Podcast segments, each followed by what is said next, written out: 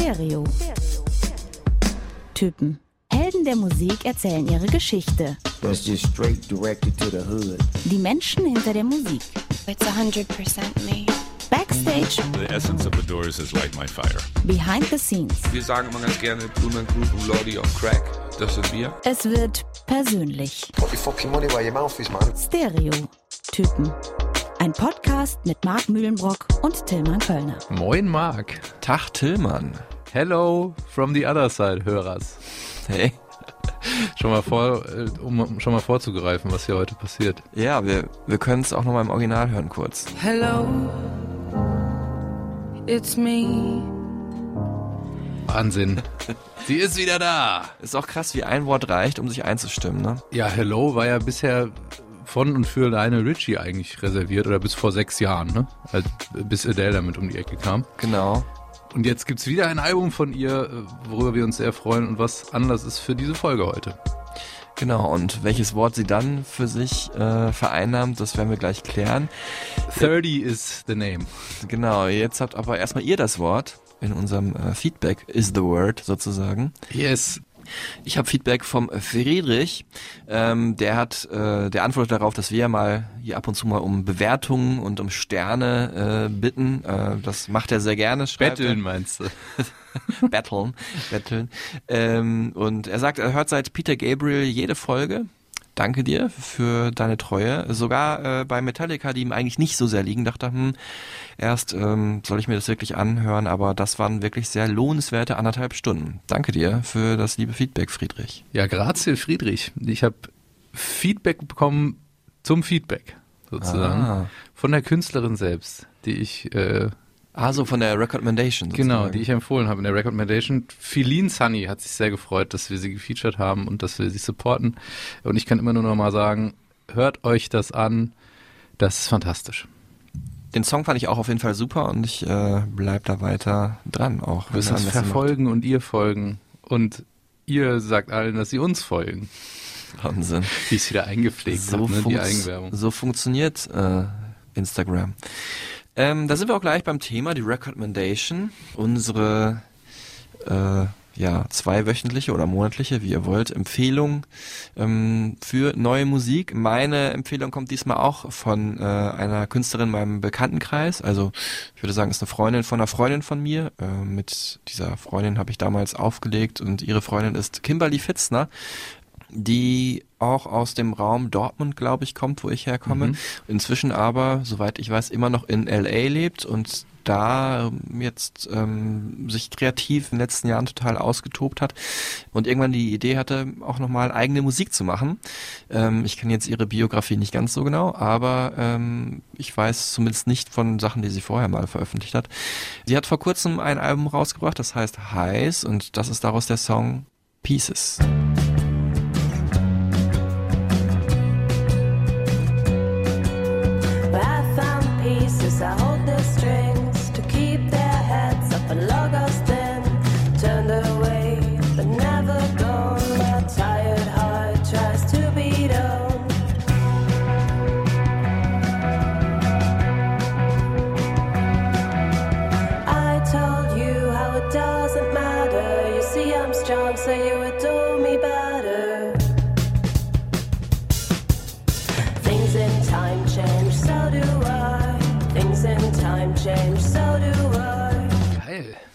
From 50s to New Gays. Gays weiß ich nicht, aber du bist schon irgendwie in der richtigen Richtung. Es ist schon auf jeden Fall sehr, äh, ja, so ein 50s oder 60s Ja. Drumbeat trifft auf so 80er Jahre Vibe, würde ich sagen, und natürlich auch so Nuller Jahre Indie. Also das sagen wir ja nur, um so ein bisschen zu beschreiben. Wir wollen Kimberly Fitzner hier nicht äh, limitieren. Äh, mich hat es tatsächlich am meisten so an die frühen 80er Bands, so wie Felt oder The Smiths erinnert. Ähm, mir hat das Album sehr gut gefallen. Es hat mir durch die schwere Zeit der Steuererklärung geholfen. was äh, in keinster Weise äh, mit dem Album eigentlich zu tun hat. Oh, I feel you. Man muss ja irgendwie Musik dabei hören und, oder irgendwas machen, sonst wird man wahnsinnig. Ja. Und ähm, ja, Kimberly, hast du super gemacht. Ähm, danke dir für dieses schöne Album. Werde ich dann auch hören, wenn ich meine Steuererklärung jetzt demnächst noch mache. Ähm, von LA nach London Ah. zu Fred Again. Again. Fred Again, Again, genau, mit seinem zweiten, ja, äh, autobiografischen äh, Album, was eigentlich ein vertontes Tagebuch ist, Actual Life, ähm, kam der erste Teil Mitte des Jahres, im April, glaube ich. Ja, und jetzt der zweite Teil draußen. Fred Again ist nicht nur bekannt dafür, dass er zum Beispiel auch mittlerweile so Mainstream-Sachen wie Ed Sheeran produziert oder auch schon das letzte Album produziert hat, sondern auch, äh, dass er so ein super cooler Grenzgänger ist im Bereich äh, Hip-Hop und Elektro, Beatbastler, äh, super fit an ähm, der Produktionssoftware Logic und deswegen auch Producer of the Year 2020 geworden ist bei den Brit Awards. Actual Life auch wieder eine Ansammlung von Schnipseln und Sachen, die er wirklich on the go, also unterwegs, so Field Recording mäßig aufgenommen hat. Er nimmt Schnipsel aus Telefonaten, Sprachnachrichten, äh, aus Instagram und YouTube Videos und bastelt daraus Tracks. Ähm, Maria We've Lost Dancing war der Überhit ähm, von dem letzten Album, der wirklich äh, international mega durch die Decke gegangen ist, äh, auf den geschlossenen Dancefloors der Corona-geplagten Welt sozusagen. Ähm, und jetzt hat er zum Beispiel mit Billy Loving Arms einen äh, Track von 1994 neu aufgelegt. Klingt im Original erstmal so.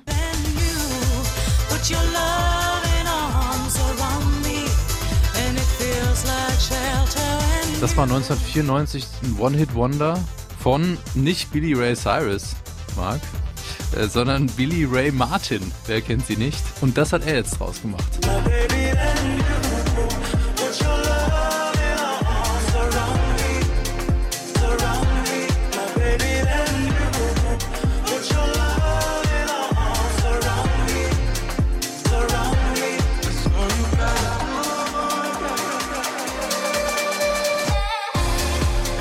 Super cooles, experimentelles, aber auch sehr eingängiges und sehr emotionales ähm, Elektroalbum. Fred Again, Actual Life Part 2. Schön, werde ich dann auch mal checken für die nächste Steuererklärung vielleicht. Oder auch einfach mal so. Wo wir gerade so musikalisch unterwegs sind, jetzt zur erfolgreichsten Musikerin der Welt, muss man sagen. Ist so, ne? Ja, ist so.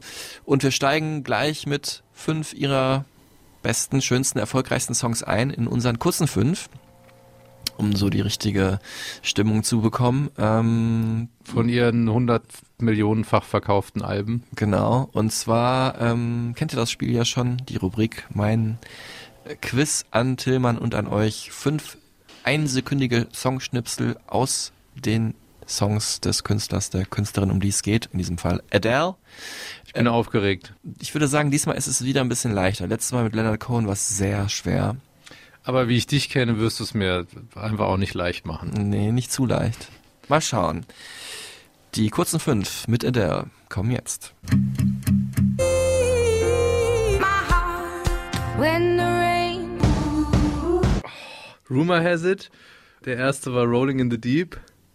Ähm, äh, dann hatten wir When We Were Young. Mhm. Nicht? War nicht dabei. Okay. Dann muss ich kurz überlegen und bitte um Runde zwei, weil ich habe sie einfach schon wieder vergessen. Also du hast den ersten und letzten erkannt, das für dich als kleiner Hinweis. Die drei in der Mitte gilt jetzt noch zu entschlüsseln, auch für euch zu Hause.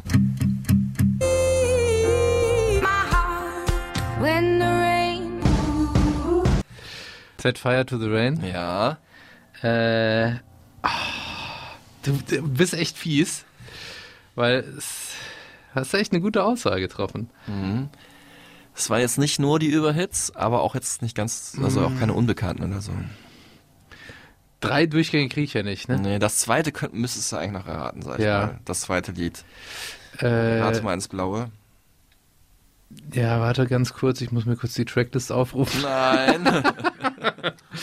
Ähm, Someone Like You noch. Nein. Nein. Es ist natürlich gewesen. Wo ist denn das bekannteste? Das hast du sehr nicht so schön imitiert. ja, wo kommt es denn vor? Easy on Me natürlich ist das gewesen. Der neue, ja, okay, shit. Da bin ich noch nicht so drin. Ich habe gedacht, okay, das ist irgendein Part, könnte ich jetzt im Kopf durchgehen, die Songs, aber da bin ich halt noch nicht hängen geblieben, weil den habe ich, glaube ich, erst viermal gehört. oder Echt so. krass. Ja. Okay, äh, ich dachte, der war jetzt gerade so überall. So wie ich es gemacht habe, hat sich noch mehr angehört wie äh, The Lion Sleeps Tonight. Wimbo, ey. Ja, genau. Aber den gibst du mir, oder? Dann machen wir vier draus. Immerhin. Und hier haben wir nochmal die Auflösung in unseren mittellangen fünf. Das waren hintereinander Rolling in the Deep, Easy on Me, Set Fire to the Rain, Make You Feel My Love und Rumor Has It.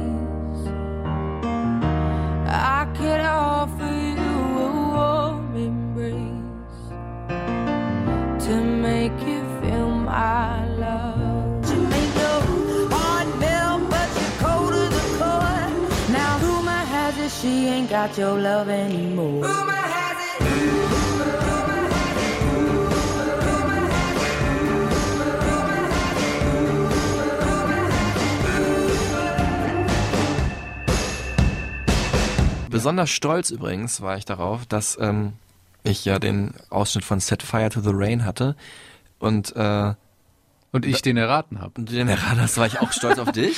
Aber dann kam mir danach der Song Make You Feel My Love, wo sie singt When the Rain. Verstehst du? Das war so ein bisschen, habe ich dich da so ein bisschen unterstützt. Die dabei. kleinen Freuden des Mark Mühlenbrock. Genau, Make You Feel My Love haben wir noch nicht so gesagt. Das ist natürlich ein Cover gewesen ähm, auf ihrem ersten Album, um hier wirklich auch alle Alben zu repräsentieren. Habe ich ganz gut verteilt.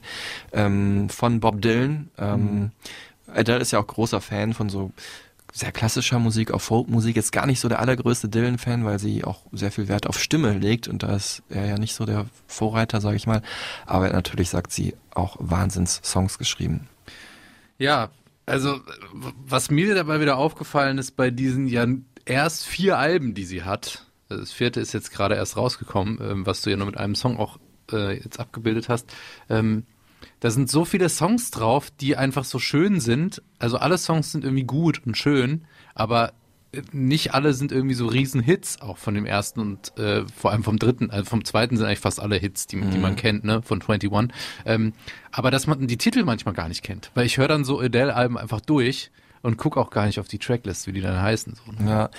Ob das vielen so geht, weiß ich gar nicht. Also das zweite natürlich schon das Hit-Album, klar, aber auf jeden Fall geht's vielen so, dass sie diese Platten dann auch kaufen, ne? Ja, sehr vielen. Un- Weltweit. Unglaublicher Megastar ist Adele. Also man könnte sich vorstellen, zum Beispiel, dass äh, die einzelnen Albentitel nach äh, Millionen Verkäufen benannt sind. das stimmt nicht ganz, weil in manchen Fällen sind es tatsächlich mehr. Ja. Also sie hat mehr verkauft als der Albentitel. Zum Beispiel 21 hat sich 31 Millionen Mal verkauft. Diese Platte ist das erfolgreichste Album des neuen Jahrtausends. Ja, des 21. Jahrhunderts. Das ist unglaublich. Also ist ich krieg jetzt schon wieder Gänsehaut. Und äh, sie hat diverse Rekorde auch gebrochen mit Verkaufszahlen und äh, vor allem auch Preisen. Sie ist nämlich zusammen mit Beyoncé die einzige Künstlerin, die sechs Grammys bei einer Verleihung bekommen hat. Ja, und Stichwort Beyoncé, da habe ich auch noch so ein Fun Fact rausgeschrieben ähm, von ihrem letzten Album 25. Das hat sie 22 Millionen Mal verkauft und ähm, das sind mehr Alben als in der Zeit die Veröffentlichung von Beyoncé, Lady Gaga, Katy Perry und Rihanna zusammen Wow. gezählt. Das ist unglaublich. Jetzt muss man auch sagen, sie veröffentlicht ja auch nicht ganz so oft Alben wie die anderen, ne? aber trotzdem krasse Zahl. Aber alle anderen Künstler, die du genannt hast, sind amerikanische Künstler. Und sie ist halt auch die erfolgreichste britische Künstlerin in den USA. Und zwar von Anfang an gewesen, von Anbeginn ihrer Karriere. 15 Grammys hat sie insgesamt gewonnen, 9 Brit Awards, ein Golden Globe und ein Oscar natürlich für diesen Song hier.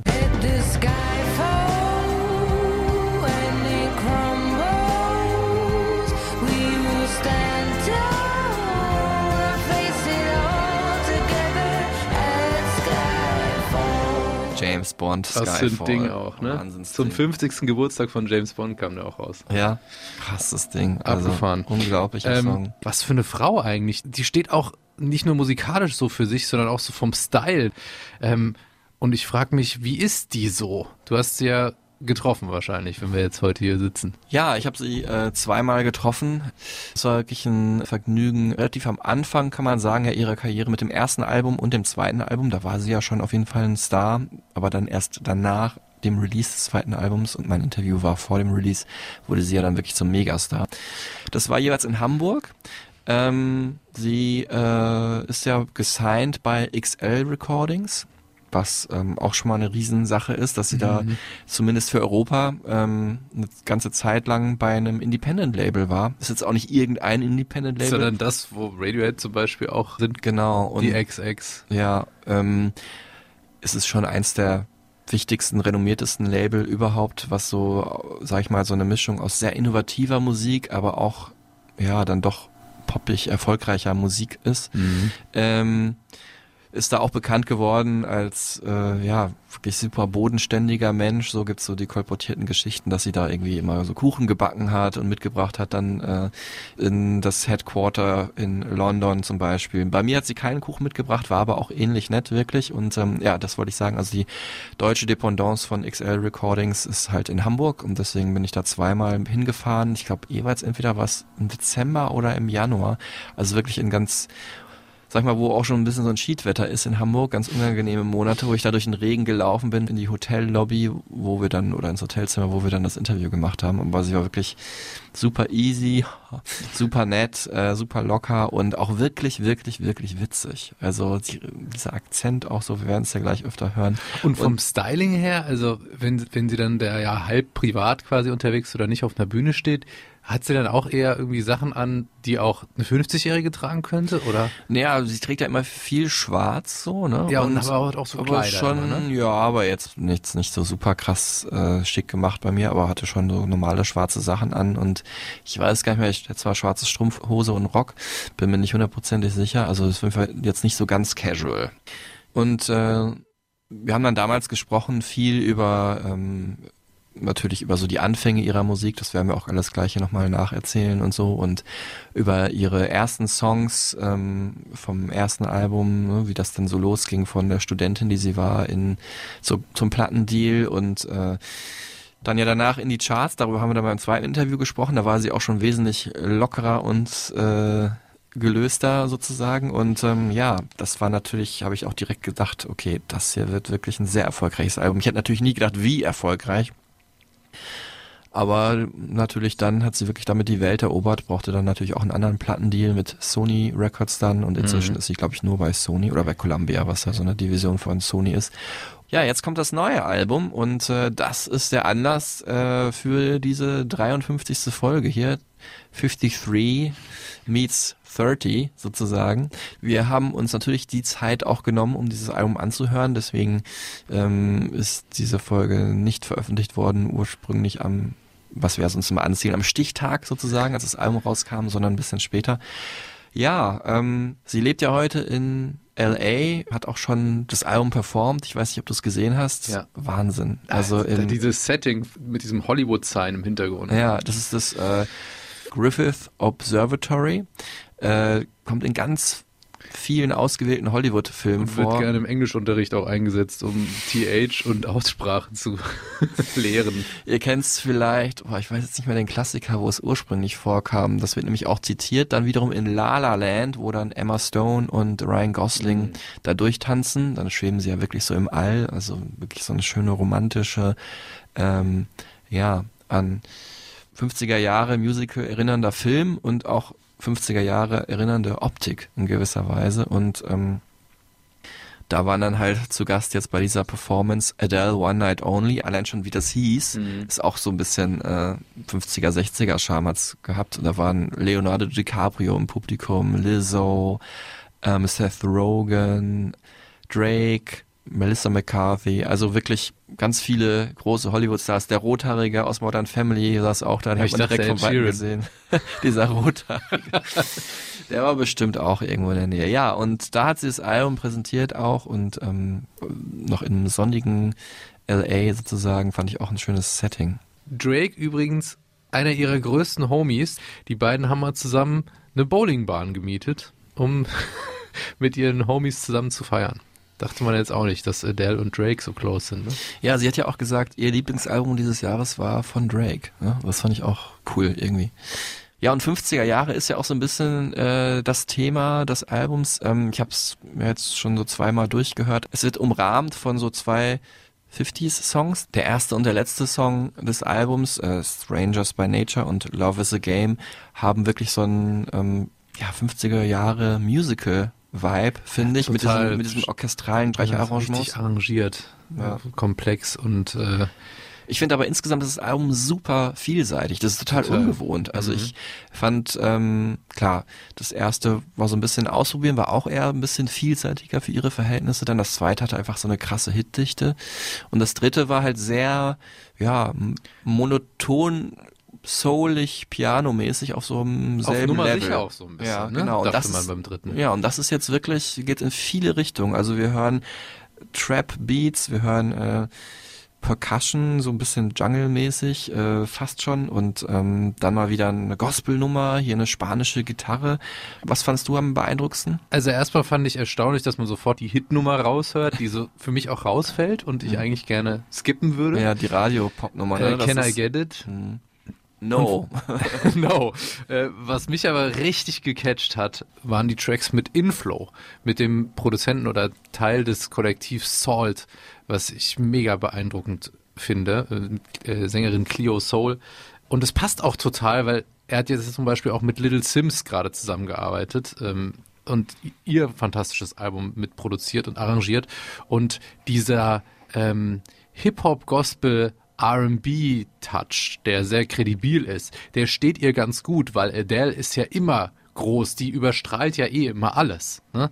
Und wenn es dann noch irgendwie ein, ein Streicherarrangement oder eine klassische Pianobegleitung ist, dann ist es einfach auch echt oft so eine richtige Ballade, die so trieft, aber das, dieses Kitschige wird immer aufgefangen durch Adeles äh, Eigenständigkeit und ihre ikonografische äh, Gesangsperformance.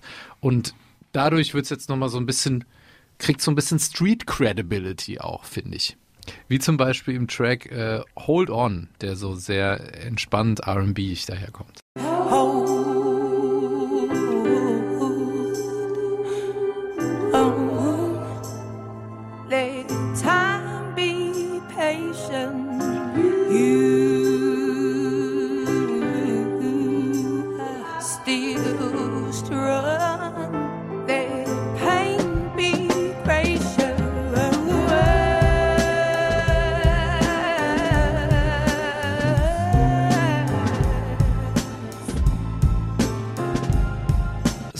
tatsächlich ein bisschen überrascht. Er hat hier wirklich super reduziert, ja, so eine Soul-Gospel-Nummer draus gemacht. Total. Und was ich auch noch mega spannend fand, dass sie mit Ludwig Goransson zusammengearbeitet hat, dem schwedischen Produzenten, der vor allem mit Childish Gambino zusammengearbeitet hat. Und ähm, für seinen sehr besonderen und sehr politischen Hip-Hop auch mitverantwortlich ist. All diese Songs, die Tillmann gerade erwähnt hat, findet ihr auf unseren Stereotypen Supertunes, die Playlist begleiten zur Episode. Es sind ja auch gar nicht so viele Songs, die Adele veröffentlicht hat. Sie hat zum Beispiel auch nie irgendwie ein Feature oder so gemacht oder mal irgendwo sich einen Gast eingeladen. Das finde ich auch ganz beeindruckend. Einerseits natürlich ein bisschen schade, dass man dann weniger Songs von ihr hat, aber andererseits auch irgendwie ein krasses Statement. Ne? Das sind meine Songs, that's it. Ähm, Producer sind halt immer das Ding, ne? genau. Bei ihr. Ähm, hören wir später auch noch, wer da sich alles einreiht in diese Riege, wer alles für Pr- Adele sich in die Schlange gestellt hat, um produzieren zu dürfen und wessen Hilfe sie dankenswerterweise angenommen hat. Ähm, wir hören jetzt nicht meinen Lieblingssong, den findet ihr auf der Playlist vom neuen Album. Das ist äh, dieses, äh, ja, 30er Jahre Jazz-Pianostück mit Errol Garner, All Night Parking.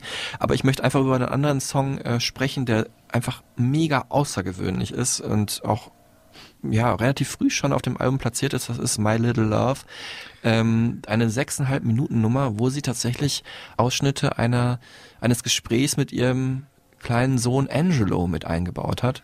Der mittlerweile neun ist. Hm? Ich würde sagen, der Aufnahme ähm, nach der Aufnahme würde ich sagen, er ist da noch ein bisschen jünger, also es muss ein paar Jahre zurückliegen. Wir hören mal kurz rein.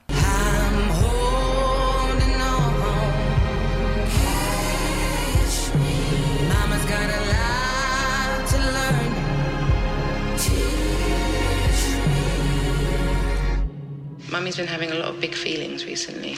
Like how? Just like,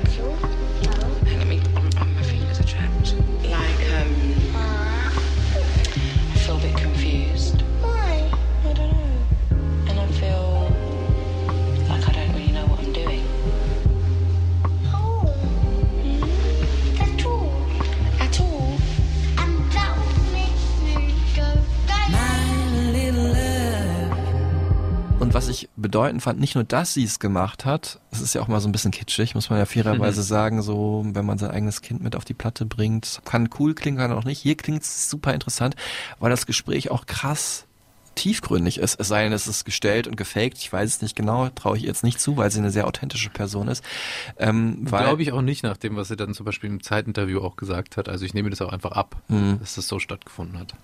ähm, weil sie ja wirklich da auch ihrem Sohn gegenüber sagt, super ehrlich, dass sie sich gerade nicht so gut fühlt. Und das muss natürlich auch so ein kleines Kind erstmal verpacken. Ich finde es trotzdem bemerkenswert, dass äh, sie das nicht irgendwie verheimlicht, sondern mit ihm wirklich, also ihm da offen ihre Liebe gesteht, aber ihm halt auch sagt, gerade geht's Mami nicht so gut.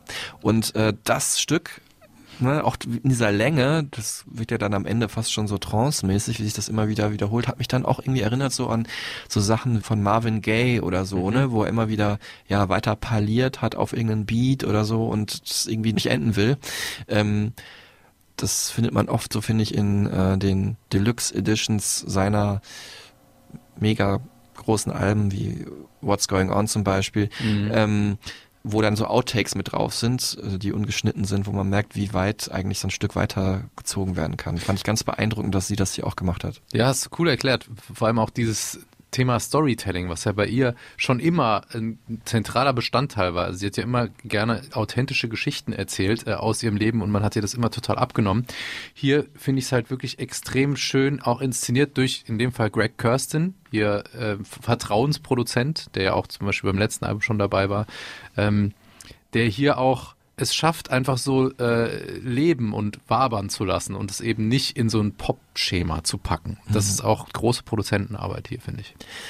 Stichwort Leben. Wir schauen uns gleich das Leben von Adele als Mensch und als Künstlerin von vorne an. Aber bevor wir das tun, werfen wir einen Blick auf ihr Leben, recherchiert aus der Fun Fact Fake Check Redaktion mit einem neuesten Bericht. Mitarbeiter des Monats. Tillmann Kölner zum 15. Mal in Folge ist er das geworden, der Mitarbeiter des Monats. Tillmann Kölner hat mir drei Fakten rausgesucht aus dem Leben von Adele. Einer ist erstunken und erlogen. Ich muss raten und ihr könnt auch raten, welcher das ist. Fun Fact Fake Check Adele 1.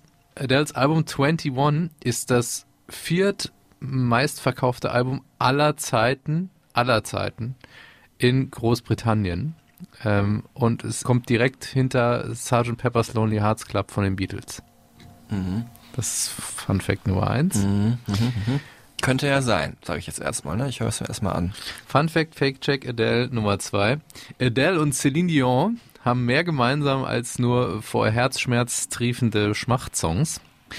Adele hat ihren 30. in kompletten Titanic-Setup gefeiert und äh, war auch verkleidet als Rose aus dem Film. Also Kate Winslet. Ja, okay. Mhm. Hat sie es auch gesungen dann vielleicht da, My Heart Will Go On? Vielleicht. Äh, Wenn das überhaupt stimmt. Wenn das überhaupt stimmt. Fun Fact Fake Check 3. Adele hat äh, nicht nur mit Beyoncé gemeinsam, dass sie beide an einem Abend sechs Grammys bekommen haben. Beyoncé spielt auch sonst eine sehr wichtige Rolle in ihrem Leben. Sie ist nämlich die Patentante von ihrem Sohn Angelo. Aha, also du hast Beatles, Celine Dion und Beyoncé. Ja. Ähm, Alle gut in einem Atemzug zu nennen. Ja, tatsächlich, man muss es wirklich sagen. Also ich würde, wenn ich jetzt falsch liege, dann bewundere ich deine Kreativleistung, dir diesen Fun Fact 2 ausgedacht zu haben, äh, weil das wirklich eine schöne Geschichte ist. Aber ich sage dann einfach, weil ich denke, dass man es leichter erfinden kann, dass Beyoncé nicht ihre Patentante ist. Und du liegst richtig, mal wieder. Aber gut, du bist auch so drin im Thema, ne? Du hast ja auch schon so viel recherchiert. Ja. Äh, und äh, weißt ja auch einfach fast alles über sie. Respekt, mal wieder, Marki. ähm, Beyoncé ist nicht die Patentante von Angelo, aber äh, sie ist eine wirklich enge Freundin mittlerweile und, das ist halt eigentlich der Fun Fact, Adele hat ein alter Ego, das sie Sasha Carter nennt. Ah. Benannt aus einer Kombi von Beyoncés dritten Album, I Am Sasha Fierce, was wiederum ihr alter Ego ist, und Beyoncés Nachnamen Carter. Wegen Sean Carter, dem echten Namen von Jay-Z. Genau. Und ähm, in das alter Ego schlüpft sie, wenn sie sich irgendwie nicht wohlfühlt und das gibt ja irgendwie Kraft und Selbstbewusstsein, weil sie immer so zu Beyoncé auch aufgeschaut hat und die so verehrt. Und das ist ein richtig guter Fun Fact auch. Also es gibt ja wirklich wahnsinnig viele Facts, ne? zum Beispiel auch, dass äh, Ex-Prime Minister Gordon Brown sie mal kontaktiert hat und ihr gedankt hat für ihren Beitrag, ne? für ihren musikalischen Beitrag, den sie zur britischen Geschichte äh, geleistet hat. Ähm, und diese Titanic-Geschichte ist natürlich irgendwie auch absurd, weil es, da hat sie auch einen Shitstorm dann bekommen, weil es natürlich auch Wahnsinn ist, irgendwie ihr Geburtstagsthema in ein Setup zu packen, bei dem irgendwie hunderte Menschen ums Leben gekommen sind. Ne? Ja, das stimmt, aber es ging ja erstmal britischer Humor, klar, aber ich glaube, das ging ja mehr um den Film und nicht um den, äh, die tatsächliche Katastrophe, die natürlich auch lose mit dem Film verbunden ist. Ganz leicht, ja. Wir verzeihen es ihr. Jetzt äh, geht es hier tatsächlich auch ums echte Leben, nicht um Hollywood oder so weiter. Obwohl wir enden ja in Hollywood, das haben wir ja gerade schon getan, Das mit stimmt. dem äh, Griffith Observatory. Wir schauen jetzt zurück nach Tottenham. Tottenham. Tottenham. Auch ganz äh, nach heutigen Hipster-Englisch-Standard sehr schwer auszusprechen, wahrscheinlich Tottenham. Tottenham. To Tottenham. To- Das T wird ja durch einen Glottal-Stop ersetzt. Äh, da ist sie geboren und aufgewachsen. Ähm, Am 5. Mai 1988. was haben Shakira und ihr Mann, Pike, der Fußballer, und auf der anderen Seite Adele und ich gemeinsam? Alle im Mai Geburtstag. Nein, wir sind alle jeweils, also Shakira ist auf den Tag genau zehn Jahre älter als ihr Mann. Ah. Und Adele und ich liegen auch fast auf den Tag genau Fast. zehn Jahre auseinander. Mein Geburtstag ist der 6. Mai 1998. natürlich. du weißt. Damit ihr es euch auch mal im Kal in den Kalender eintragt Genau. und Geschenke dann immer Ihr schickt. könnt ja auch nicht nur Sterne, sondern auch mal Geschenke schicken. Finde ich auch mal gut. Ihre Mutter war alleinerziehend. Äh, der Vater hat sie mit zwei Jahren verlassen. Penny Atkins ähm, ist, wie Adele oft sagt, also hat sie wahrscheinlich gesagt, bevor ihr Sohn geboren wurde, the love of her life. Also Adele liebt ihre Mutter abgöttisch. Ähm, mit vier hat sie schon angefangen zu singen. Und ich weiß auch welchen Song. Ja, Also mit welchem Song sie sich das erste Mal wirklich wie eine Sängerin gefühlt hat.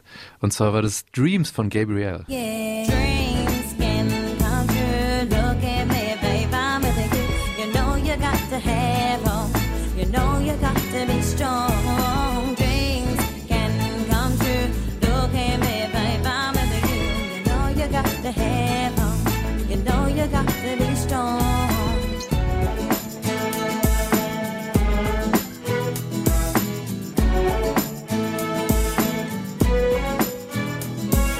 Also hat sie, hat sie wirklich auch jetzt in diesem aktuellen Zeitinterview nochmal erzählt, ähm, dass sie das auch so spektakulär fand, diese Frau mit dieser Augenklappe mit den Brillanten drauf. Das hat sie so fasziniert und den Song hat sie dann immer auf so, einem, so einer leichten Erhöhung, die sie sich gebaut hat in ihrem Kinderzimmer, hat sie sich hingestellt, irgendwas als Mikro in die Hand genommen und den halt nachgesungen. Da dachte ihre Mutter schon, wow, die kann einen Ton halten. Das war schon außergewöhnlich für eine Vierjährige. Mhm. Und hier erzählt sie uns mit, was sie noch so aufgewachsen ist. Um, I, I don't know. I just I love lots of different styles of music. You know, I love old legendary classic soul, and I love bubblegum pop, and I love folk like Karen Dalton, Joni Mitchell, and Bob Dylan, and Tom Waits. Um, and you know, I love R and B as well, like Destiny's Child and Mary J. Blige and Lauren Hill. So I think it's a mixture of of just the kind of artist I like listening to, really. That um, and you know, I taught myself how to sing and you know, taught myself how to, how to be a songwriter um, by listening to them. So I think there's just lots of bits of them that come across in my music. Also wirklich so ein weites Spektrum aus äh, ja, so klassischer Soul und Folkmusik, ne? Oder halt natürlich so Charts Pop aus den 90ern. Ähm, es ist einfach genauso, wie man sie sich vorstellt. Ich würde einfach auch wahnsinnig gerne mit ihr im Pub sitzen, ne? Und so einfach Witzchen machen und dummes Zeug reden. Ja, sie kommt halt super real rüber und äh, hat diesen geilen Akzent, mit dem sie echt super schnell so Sachen erzählt und zwischendurch hin und her springt zwischen Themen und so Witze macht und so. Ja, so ich erinnere mich gern jetzt auch, wo ich es nochmal höre, an diese Gespräche zurück.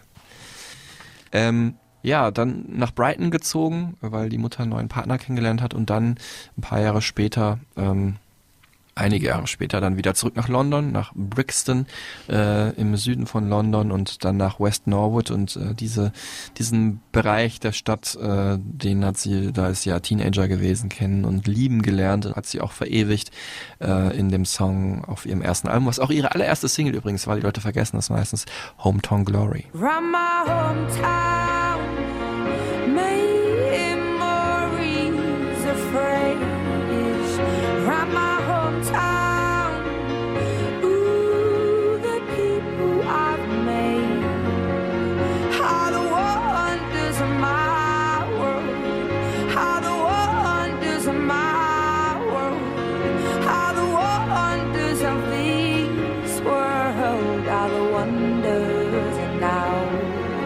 so abgefahren, wenn man sich diese Karriere re- jetzt reinzieht und sich überlegt, dass das der Startschuss für ihre Karriere war, ist auch so schön, um so eine Klammer zu setzen. Ne? Mhm. Der Song über ihre Hometown.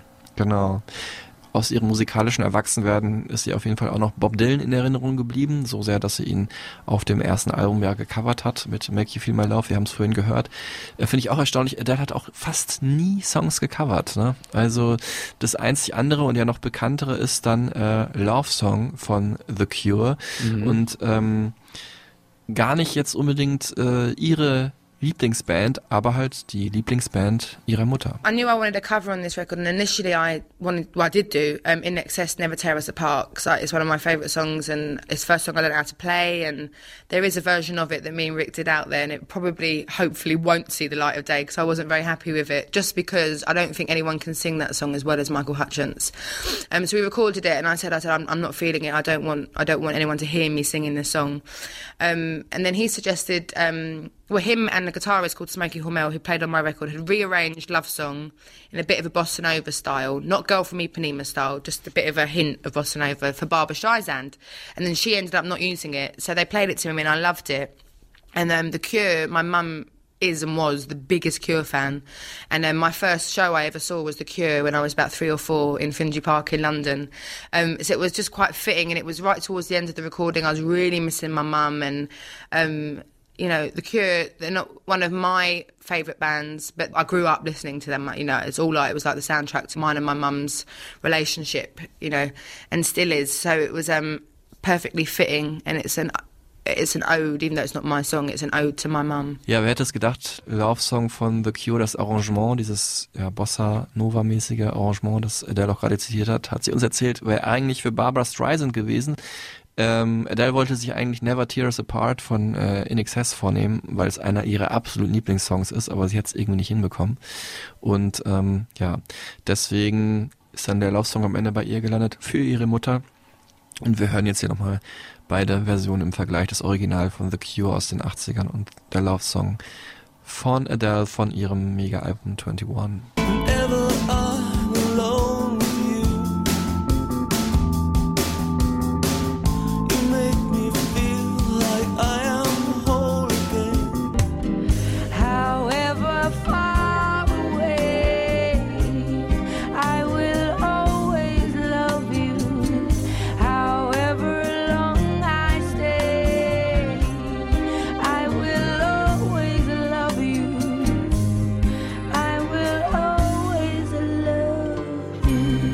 ja gerade noch erzählt, The Cure waren auch ihr erstes Konzert, Mhm. was ich auch erstaunlich finde, weil es wirklich so gar nicht irgendwie groß Einfluss auf sie hatte. Ne?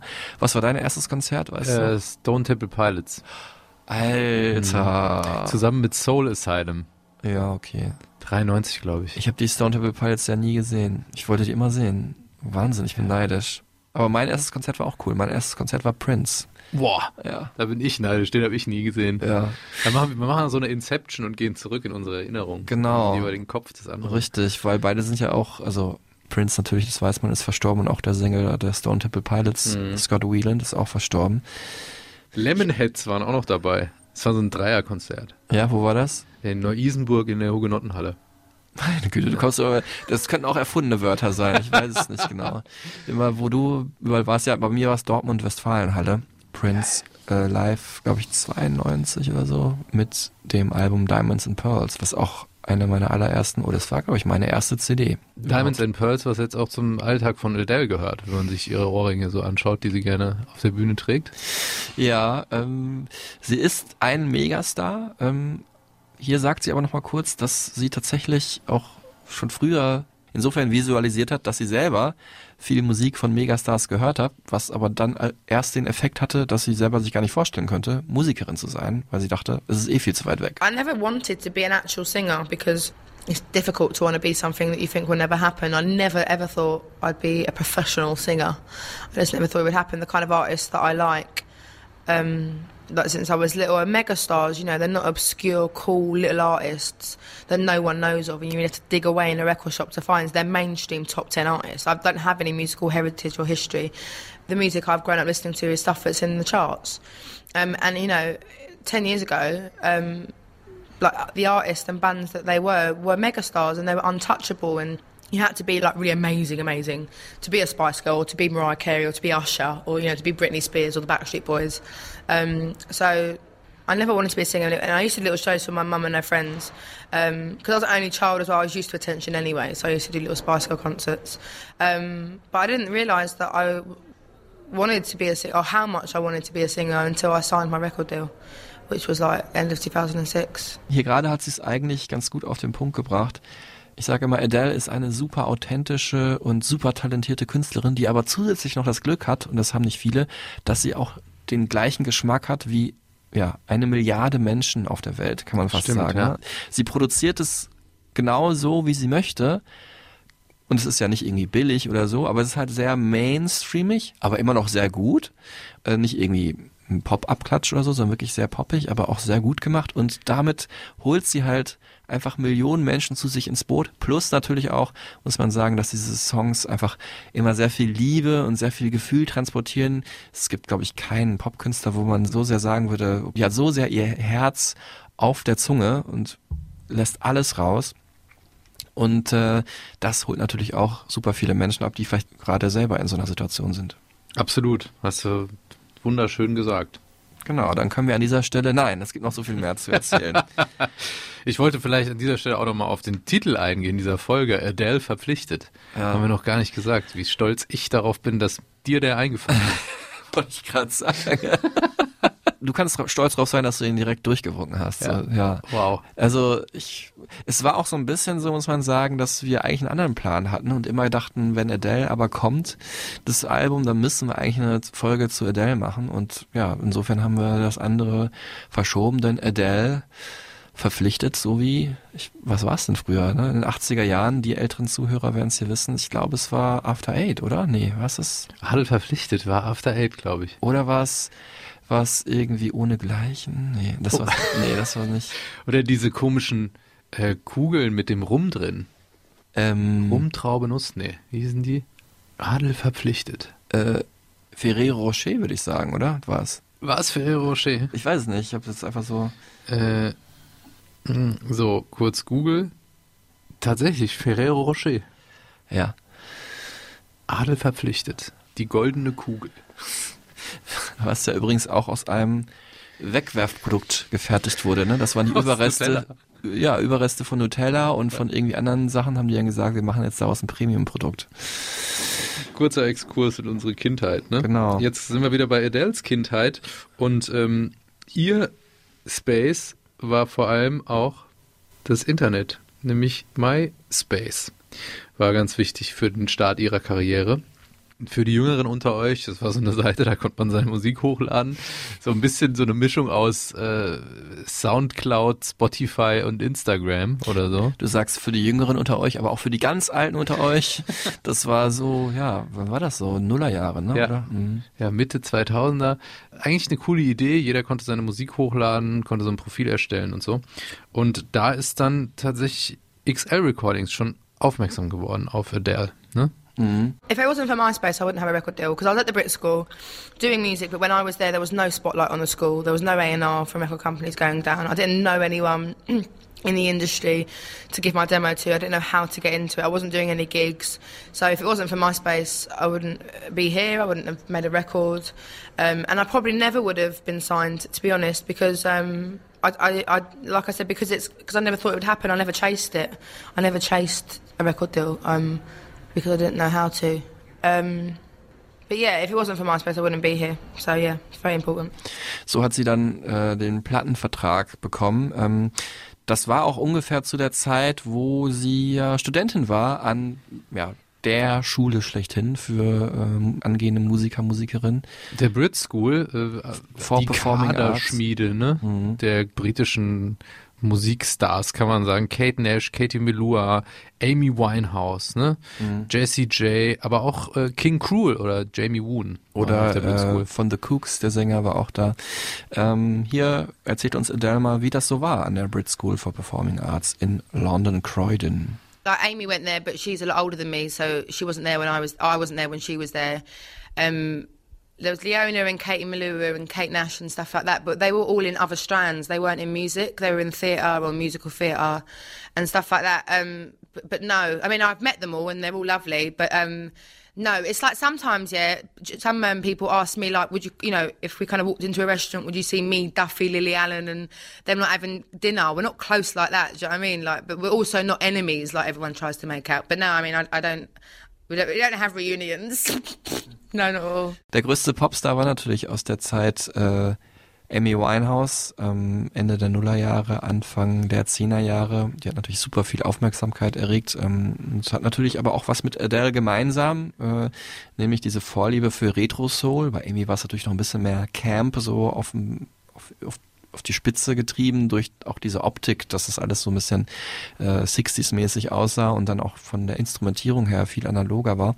Aber natürlich klar, wenn dann noch jemand kommt, der auch so ein bisschen so einen Retro-Soul-Touch hat, dann ähm, vergleicht man beide Personen und ähm, Adele hat sich darüber auch Gedanken gemacht. I mean, it's you know, it's it's horrible to see Amy going through that. If I ever see like a really, you know, a sad front cover of it, um, I'll just go back and listen to one of her albums and remember why why she's famous and why she should be famous. Um, I'm not, you know, I can't say. I mean, you know, I'm obviously a different person to Amy. You know, everyone's different to each other, but I can't say it would never happen because I'm sure if you asked her in terms of personal life and fame and stardom, she would have been like, no way. You know, so I, I, I think. Um, I can't imagine getting getting that big and getting married and your husband going to jail and getting involved in things all so quickly.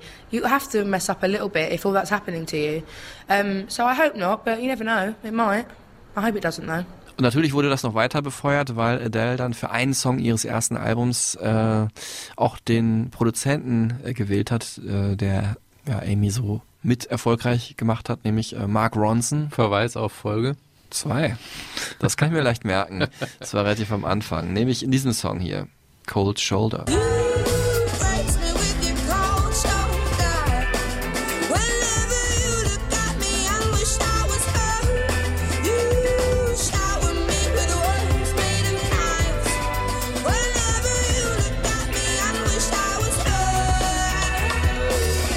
Ja, ich find's immer noch geil, diesen Track hier, super geiler Beat, hat auch sowas, ja, so 90er-mäßig, weiß nicht. Ähm, hier erzählt äh, Adele uns noch kurz die Geschichte dahinter. I've been a fan of Mark Ronson since like Here Comes the Fuzz, like Ooey was like one of my favourite songs. It still is actually, and I just completely trusted him. I just, I, you know, I don't really have much knowledge on producers, but I knew I loved Mark, and I knew that I loved his, you know, Here Comes the Fuzz and the production on Amy and Lily's album. So I knew it would be good.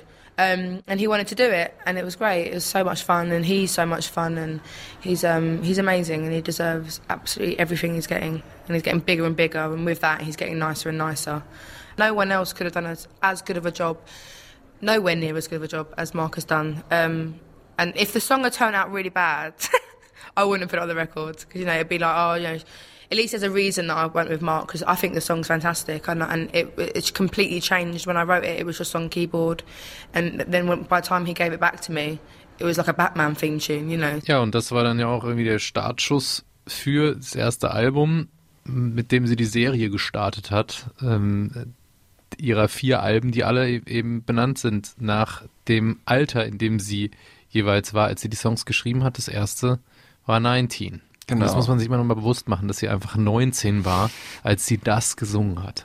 Genau, und ich habe dann Adele damals auch gefragt, ist ja schon außergewöhnlich, sein Album 19 zu nennen, trägt natürlich auch ein bisschen zu ihrem Erfolg bei, würde ich sagen, weil es ja was sehr Authentisches hat. Gutes Konzept auch, so biografisch dann durch die Diskografie zu fliegen, ne? Genau, weil das so, ähm, hat ja sowas von so einem gebündelten Tagebucheintrag eines ganzen Lebensjahres. Und Meilensteine. Genau, und äh, hier erklärt sie das nochmal kurz. Uh, I don't really know what it's like to be a 19 year old. Uh, I don't know, I don't really think about age. Um, the reason I called the album 19 was simply because I wrote the whole album apart from two songs when I was 19. And for me, songs are like pictures. They're kind of, you know, in like years to come, like, you know, I want to listen back to the album and be like, oh, yeah, that's what I was doing when I was 19. Or when I die, you know, my grandchildren can go, oh, you know, Granny was really sad when she was 19. And the novelty might wear off, but I am planning on calling the second album 21 or 30, however I'll be whenever I write the second album. I mean, it might wear off, but I, I think I will. It's just easy as well because album titles are so hard because most album titles are the worst. So I think just by being really obvious is probably better. And it's a way of documenting my work, you know, my artistry. It's a way of documenting it. And I researched it and no one's ever done that. No one's ever done it by their age. Hat sie da in die Zukunft geschaut mit dir schon damals? Unglaublich, oder? Sie hat genau schon mit 19 damals im Interview äh, die Albentitel der folgenden, also von Album Nummer 2 und Nummer 4 gesagt, nämlich äh, 21 und 30 ich nehme es ja ab, einfach nur so ins Blaue gedacht, aber wahrscheinlich hatte sie unterbewusst oder auch bewusst schon den Masterplan. Aber natürlich, dass sie das, dass sie die Zahlen auch genau wusste, ne? Das hätte ja auch, weiß ich nicht, 23 und 32 oder so heißen können, ne? Also man weiß es nicht. Ich weiß noch auf jeden Fall, womit ich sie das erste Mal so richtig wahrgenommen habe und das war Chasing Pavements. Mhm, wir alle, glaube ich, ne? Richtig guter Song, hören wir hier nochmal kurz.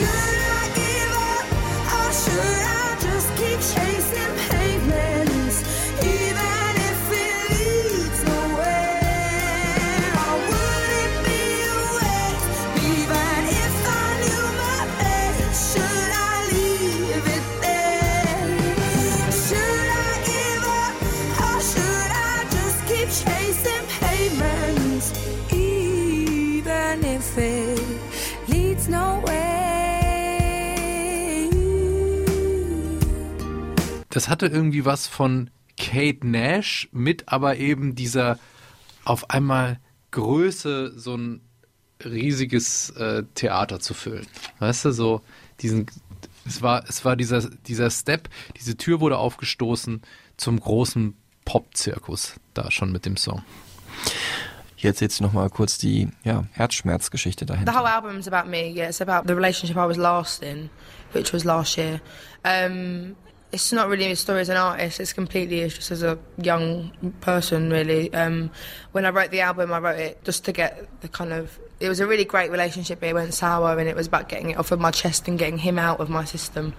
Um, so I, I never even kind of thought about it artistically when I was writing it. I was just writing it for myself because I'm, I'm quite bad at saying how I feel just in conversation, so I've always written down how I feel. Um, so more just as a, as a person to get it out rather than an artist to show what I can do. It helped me to get over it in a productive way. It's better than just kind of crying all the time and screaming and yelling and just kind of letting it all build up or ignoring it. And, you know, I managed to use it productively and in a good way that we're still friends and, you know, I got a number one album out of it, so I don't really mind. He's still working at the phone shop in Croydon in South London. So, you know, yeah, it's, it's, it helps me to get over things when I write them down. Wenn man sie so hört, kann man sich auch richtig vorstellen, wie sie da in ihrem Kämmerchen sitzt ne, und diese Songs schreibt, äh, die sie dann auch teilweise in wahnsinnig kurzer Zeit geschrieben hat. Ne? Also Hometown Glory, erster Song, hat sie eigentlich in zehn Minuten geschrieben. Ähm, und sie sitzt dann im Studio und dann fabuliert sie so vor sich hin und erzählt schon die Geschichte und packt die so in eine Melodie und die jeweiligen Produzenten bauen dann da so die Musik drumherum. Ja, du hast vorher schon mal kurz angesprochen, diese Sache mit dem Produzenten, ähm, der wirklich dann für sich alleine eigene Leistung, Songs schreiben, komponieren, texten und so weiter und dann aber holt sie sich oft jemanden dazu, weil sie, glaube ich, äh, gerne dann die Vorschläge und Ideen äh, von jemand anders genießt. Also sie genießt wirklich dieses, diese Co-Songschreiber, schafft auch, also die Produzenten produzieren das Album nicht nur, sondern setzen sich wirklich auch mit dir hin und schreiben, tüfteln dann am Song Die weiter. Musik halt auch, ne? Genau, also sie natürlich auch, die Musik, logisch, aber äh, es wird dann so, ein, so eine Partnerschaft, wo dann gemeinsam halt ähm, halt am Ende ein Song bei rauskommt. Und da hat sie das ist halt auch mega genreübergreifend. Ne? Also sie wurde damals schon dann von Anfang an nicht nur im, im Pop ernst genommen, sondern eben auch im Jazz, ne? Und so auch an den, an den Randbereichen der Populärmusik so. Genau, oder im Hip-Hop auch. Oder, Genau. ähm, wir zählen hier mal ein paar auf. Also ähm, sie hat wirklich mit den ja, größten und berühmtesten Songschreiber der Popgeschichte oder zumindest der aktuellen Popgeschichte oder der letzten Jahre zusammengearbeitet. Das sind unter anderem Ryan Tedder, Max Martin, Greg Kirsten, Linda Perry, Danger Mouse. Bruno Mars. Okay, jetzt haben wir so viele Namen gedroppt, wir hören mal kurz rein, für welche Songs die eigentlich mal verantwortlich waren. You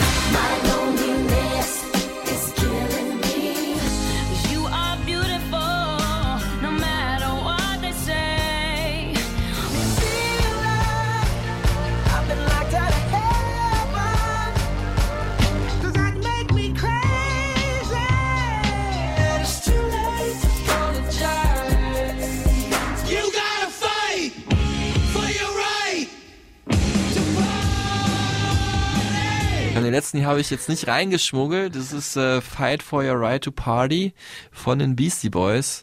Denn äh, der wurde ja mitgeschrieben und mitproduziert natürlich von Rick Rubin, einem der berühmtesten Produzenten der, der Welt. Und der hat ja auch schon mit Adele zusammengearbeitet, maßgeblich auf eben 21. Being in Malibu was amazing. I wrote the whole record in London, apart from a couple of songs, and then I went with Rick with all the songs. Um, but it was so um, like a million miles away from the way I recorded 19, which was quite on a budget. and um, you know, it was just sort of hopping from studio to studio and fingers crossed, close your eyes and hope for the best. Whereas this time it was just so surreal to go from from that to Malibu with Rick Rubin. So that was uh, really really exciting, and it was such an honour. I wasn't really sure what to expect. For me to do a record of Rick Rubin, um, obviously because he's so varied and stuff like that, but also quite set in his ways. Um, but that was really old school and, and authentic. Like it was me and the band and Rick and his engineers just jamming until we came up with something that we all connected with and felt at home with, and and it was really low key but kind of major. Ja, und da sind wir bei 21, dem Album überhaupt. Also das müsste sich eigentlich wirklich jeder einrahmen, der irgendwie äh, Popmusik liebt, weil es eins der absoluten Klassiker ist. Shoutout an dieser Stelle an einen anderen Podcast äh, von den Kollegen von SWR1 Meilensteine. Die haben auch eine äh, ganz coole Folge dazu gemacht, wo man viel erfährt, zum Beispiel auch über den größten Hit Rolling in the Deep. The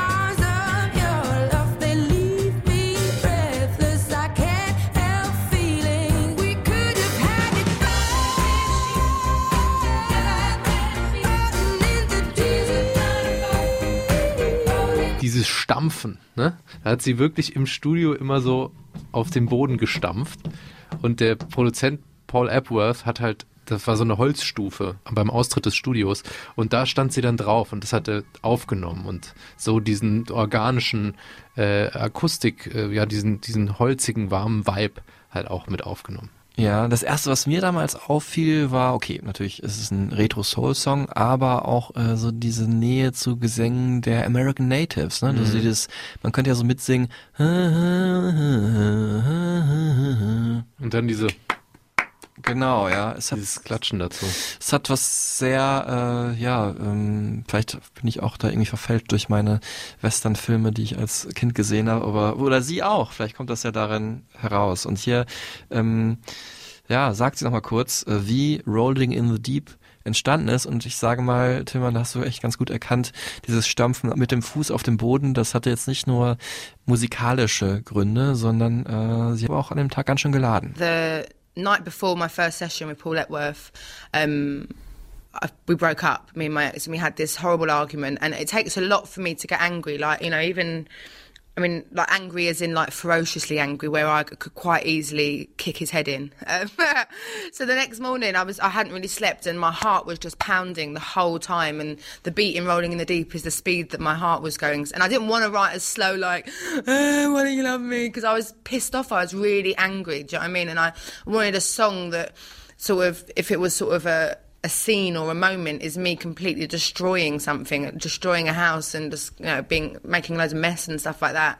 Um, so it was it was my reaction to our last our last argument, and it is it's fighting talk, you know, which is um, something that Wanda Jackson inspired me to do. I kind of channeled Wanda Jackson for that song and got really angry. Um, so that is yeah, a massive lovers tiff. I don't have any. Um, any contact with my exes because I never part on good terms. It's always awful. And if I see them again, I'll just spit in their face.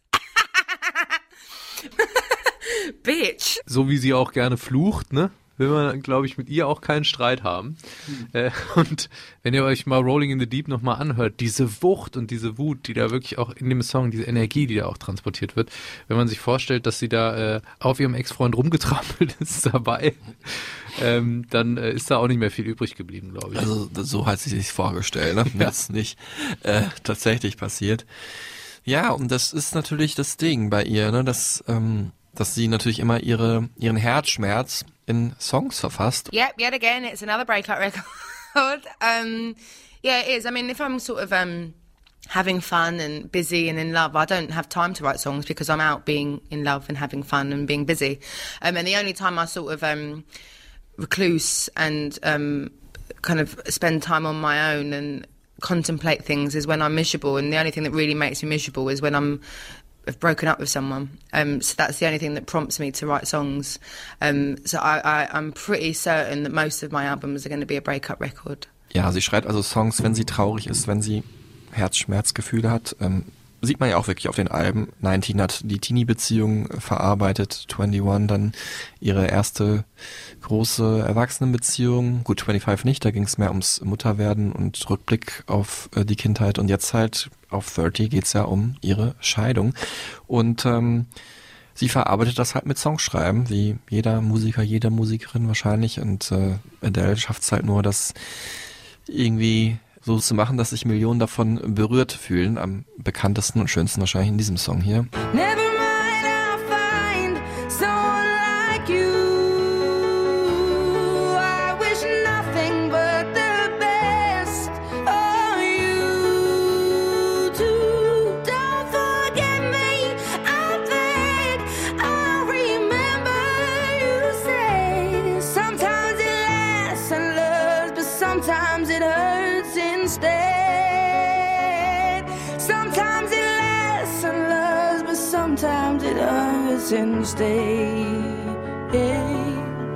Ja, der Song, den sie da bei den Brits gesungen hat, ne, 2011, obwohl alle äh, von ihr erwartet haben, dass sie irgendwie Rolling in the Deep und richtig Tam-Tam macht, hat sie entschieden, äh, einfach nur mit dem Piano diesen Song zu singen.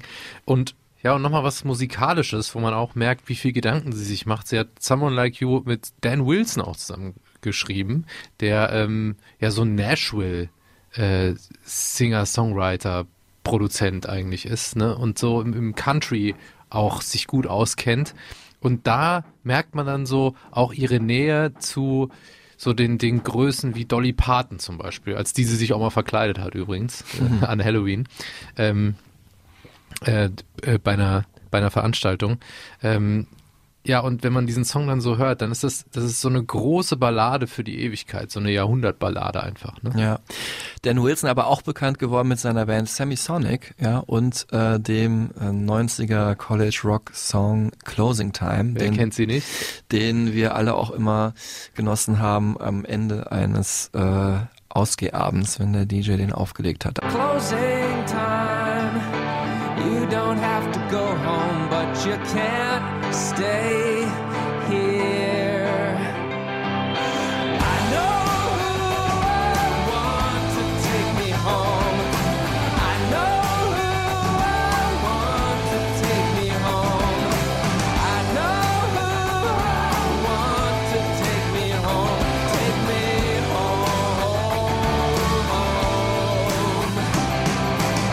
Jede Beziehung endet, auch jede Stereotypenfolge gibt's am Ende auch immer Geschrei und Geheule. In unserer Beziehung, meinst Ja, du? und Wut. Und dann ist der Edit fertig und es geht raus. Nein, ich mache nur Spaß. Also, ich wollte eigentlich auf dieses, ja, auf diesen erwachsenen Umgang von Adele mit Beziehungen äh, eingehen, dass man natürlich am Beziehungsende traurig ist und wütend ist und dann am Ende doch irgendwie versöhnlich ist und angenehm und schön und melancholisch sich erinnernd drauf zurückblickt. Und ähm, das wiederum transportieren die Songs ja auch, ne? Also ich meine, das ist ja die Quintessenz-Botschaft von Someone Like You zum Beispiel. Ne? Macht nichts, genießt du äh, das Leben mit deiner neuen Freundin und ich werde auch nochmal jemanden finden, der so cool war wie du. Und dieses Gefühl, das kennt ja jeder und es sollte auch jeder ähm, sich da rausziehen aus dem Song. Ne? Dafür ist er wahnsinnig gut, finde ich. Wenn man Genau. gerade so im, im tiefsten äh, Liebeskummer versunken ist. Und ähm, Adele hat das ja auch zum Beispiel bei dieser Live-Performance bei der Royal Albert Hall, die wir jetzt gleich noch kurz hören werden, äh, gesagt, dass sie das wirklich aus dieser Emotion heraus geschrieben hat und ähm, natürlich auch selber nicht nur wütend auf ihn war, sondern selber auch eine Bitch war. Ne? Also er hat ihr auch verziehen und ähm, das sind ja einfach schöne Sachen, die wir alle dann am Ende einer Beziehung gerne hören und auch deswegen sind die Songs von Adele so erfolgreich, weil halt wir dann natürlich die Wut mit ihr mitleben, das gebrochene Herz mit dem mitleben, aber am Ende halt doch ganz gerne darauf zurückblicken, wie das alles war mit dem Ex, mit der Ex. Und ähm, ja, das erzählt sie uns hier auch nochmal. I was meant to be listening back to it all to sort of make sure I was happy with parts. And I suddenly got really upset and really um, ashamed of myself for the way that I was only talking about the bad things in the relationship, which I know is is natural because you kind of always remember the bad things more than the good things to try and help yourself recover and and kind of move on. But um, I got really upset, and then I just started remembering how amazing it was at the beginning in the relationship, and how I would ha- flip out and have a proper panic attack if he didn't text me back within two seconds of me texting him. And I remember how, I, how my whole body would shiver, like if he just sort of touched me and said hello and stuff like that. And I, sometimes when you get to the point of no return in a relationship, you forget why you, why you even liked each other and why you loved each other. And and I just suddenly got really overwhelmed by all the good memories that I'd kind of put to the back of my mind and ignored. And um, yeah, it's just it's, it was try, to try and prompt myself of of remembering why we loved each other. And I'm sure he's still in a very bad state with me and doesn't remember at all why he loved me and probably just sort of got a voodoo doll of me or something, pierces my face or something. But um, yeah, it's just it's about that really and saying sorry. But I do know it wasn't all his fault. I do know that, and I think that's something that comes of age as well. Is I'm very much more aware of my flaws, and I used to think I was the greatest girlfriend in the world, and I know that I'm probably one of the worst now. You know, um, I'm not high maintenance. I appreciate the small things, but um, I think I'm a bit needy, and I I don't feel like a needy person. But maybe I think it obviously it varies from relationship to relationship. But in my last relationship, I was very needy.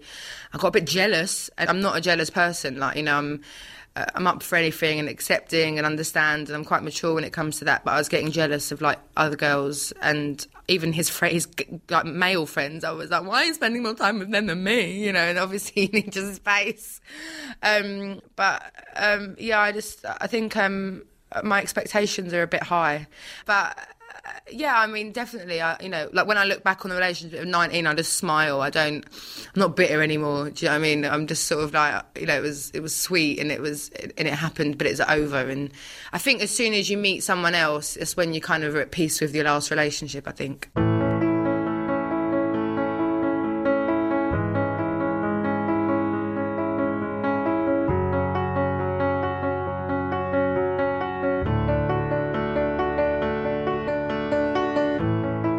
Hört das äh, Klavier schon im Hintergrund äh, von äh, Adele anklimpern und äh, beziehungsweise von den Instrumentalisten von Adele. Und wir sagen Dankeschön fürs Zuhören. Es hat wieder riesig Spaß gemacht. Ich habe auch wirklich ein paar Mal Gänsehaut bekommen. Einerseits wegen ja des unglaublichen Erfolgs von Adele und andererseits, weil diese Songs auch wirklich berühren, auch wenn man diesen hier zum Beispiel ja schon eine Milliarde Mal gefühlt gehört hat. Ne? Und lasst euch reinfallen auch in dieses neue Album und in die Tracks, die wir euch, äh, die besten, die wir euch rausgepickt haben äh, für die Stereotypen Supertunes. Ähm, schön, dass ihr wieder dabei wart. Mhm. In diesem Sinne, Adele verpflichtet. Hört euch ihre Songs an und bis zum nächsten Mal. Hello from the other side und tschüss zusammen. Tschüss, macht's gut. Just one more time.